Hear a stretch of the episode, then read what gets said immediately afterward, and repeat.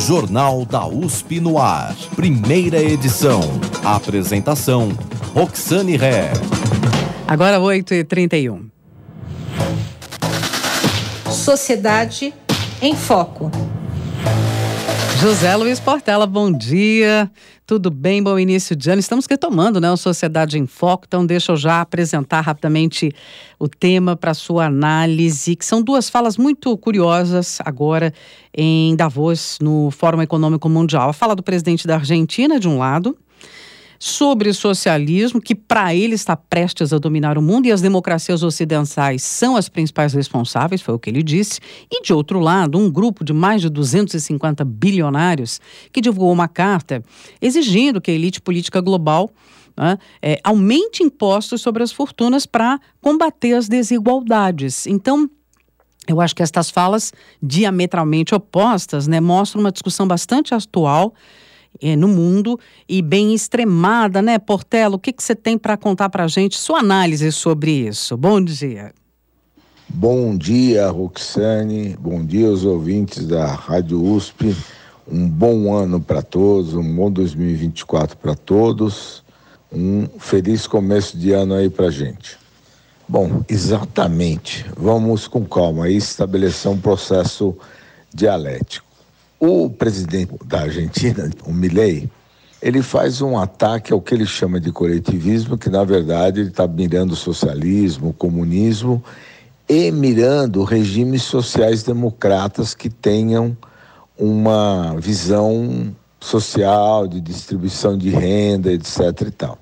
Em primeiro lugar, eu acho que isso faz parte de um personagem que ele assumiu junto com o cabelo, com a forma que ele coloca o óculos para ler, enfim. Ele assumiu um personagem que ele chama de anarcocapitalista.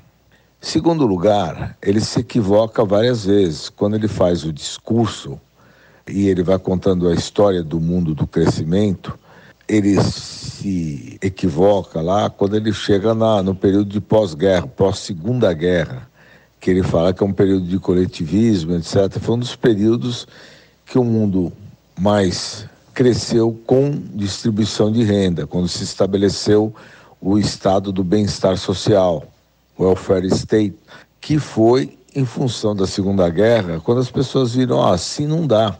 Era uma devastação, uma destruição total da Europa. Foi um negócio assim assustador, Raramente alguém tinha uma família que não tinha uma perda.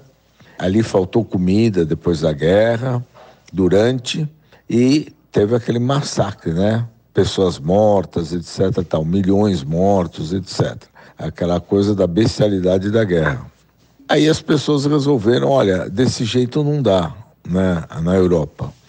E o que foi feito? Foi feito, foi construído dentro da social-democracia um regime do bem-estar social que mirava crescimento, que houve crescimento com o plano Marshall, e houve o crescimento da Europa, que ela estava destruída, e você vê a Alemanha crescer ao longo do tempo, se transformar a maior economia uh, da Europa, e agora é a terceira economia do mundo, ultrapassou o Japão. E isso é feito desse plano Marshall e da recuperação de pós-guerra. E não foi uma recuperação comunista, etc. Ao contrário, com o medo que se tinha do comunismo na época por parte dos Estados Unidos, ele criou planos de ajudas, que é o Plano Marshall. Ele botou dinheiro na recuperação da Europa exatamente para combater o comunismo que vinha da Rússia. Então, é um equívoco total e também uma uh, má fé no sentido seguinte: ele fala em outros períodos onde houve crescimento do mundo. Ele fala que até um certo período, até 1800, não teve crescimento nenhum. Depois teve crescimento sem distribuição de renda.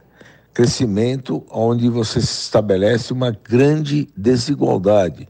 E essa desigualdade, além da injustiça social, gera uma enorme revolta. E aí você tem combates, tensões. Uh, situações hostis dentro da sociedade por conta da desigualdade que vem da apropriação da riqueza de modo desigual.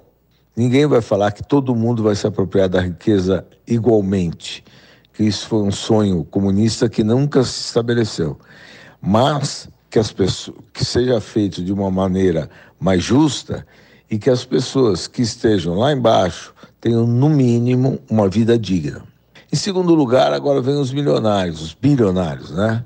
Por que, que os bilionários falam aquilo? E há muitos estão falando. E é importante notar que dos 252, se não me engano, só tem um brasileiro, que eu tenho anotado, salvo engano. Só um brasileiro. E não um conhecido. Então, os bilionários brasileiros conhecidos não se solidarizaram com isso. Por, quê? Por quê? Porque eles estão vendo que não dá. Tem uma hora que aí você entra na teoria da utilidade marginal, tem uma hora que quando você consegue, quando você vai comprar o décimo carro, ele tem valor muito menor do que os nove anteriores e cada vez vai cair mais. Quando você vai comer o, o segundo sorvete, ele não vale a mesma coisa que o primeiro. A teoria da utilidade marginal. Então, o que, que acontece? Eles viram assim: para eles terem uma boa vida, é preciso que as outras pessoas tenham, no mínimo, uma vida razoável. Senão, eles estão o tempo todo se escondendo e correndo risco. Ou seja, a centralização, a concentração de ganho tem um limite. Nunca você vai ter todas as pessoas, até pelo esforço próprio, recebendo uh, valores iguais. Mas você tem que ter uma taxação que permita. Não dá para você subir. Tem muita gente que fala: ah, você. A questão não é combater os ricos, é melhorar a vida dos pobres. É, mas você não consegue melhorar a vida dos mais pobres e principalmente dos que estão na extrema pobreza sem mudar o processo de apropriação de riqueza. Então eles estão dizendo, tem que taxar a gente, porque o que isso eu, eu li não vale, não vai mudar nada a minha vida. Eles atingiram um tal ponto de patrimônio, de riqueza, que a taxação, por maior que seja, não vai mudar a vida deles, porque eles têm muito. E vai mudar a vida, se for aplicado em programas sociais realmente eficazes, vai mudar a vida de quem está embaixo. Então, isso tem uma tese, uma síntese, uma antítese é um processo dialético que tem uma síntese. A síntese é a seguinte: não dá mais para estar num regime como nós estamos, de acumulação de riqueza sem parar, acumulação de riqueza indiscriminada.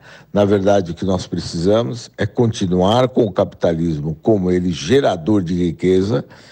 Não existe hoje comunismo, isso tem três, quatro países no mundo que não funcionam, são países pobres. Nem comunismo, nem socialismo puro, não existe. Agora, o que o Milley está mirando é o, o social-democracia, que foi uma coisa que deu grande salto no mundo no pós-guerra. Num equívoco, porque ele precisa fazer esse papel.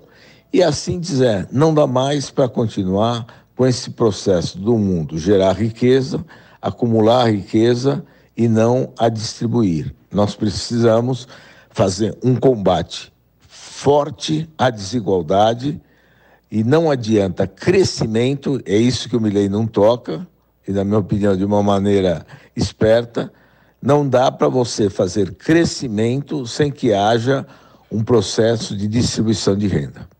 Um bom dia uma boa semana, Roxane, e um grande abraço aos ouvintes da Rádio USP.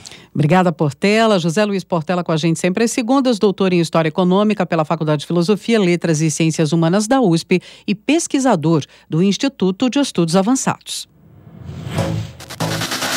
Sociedade em Foco.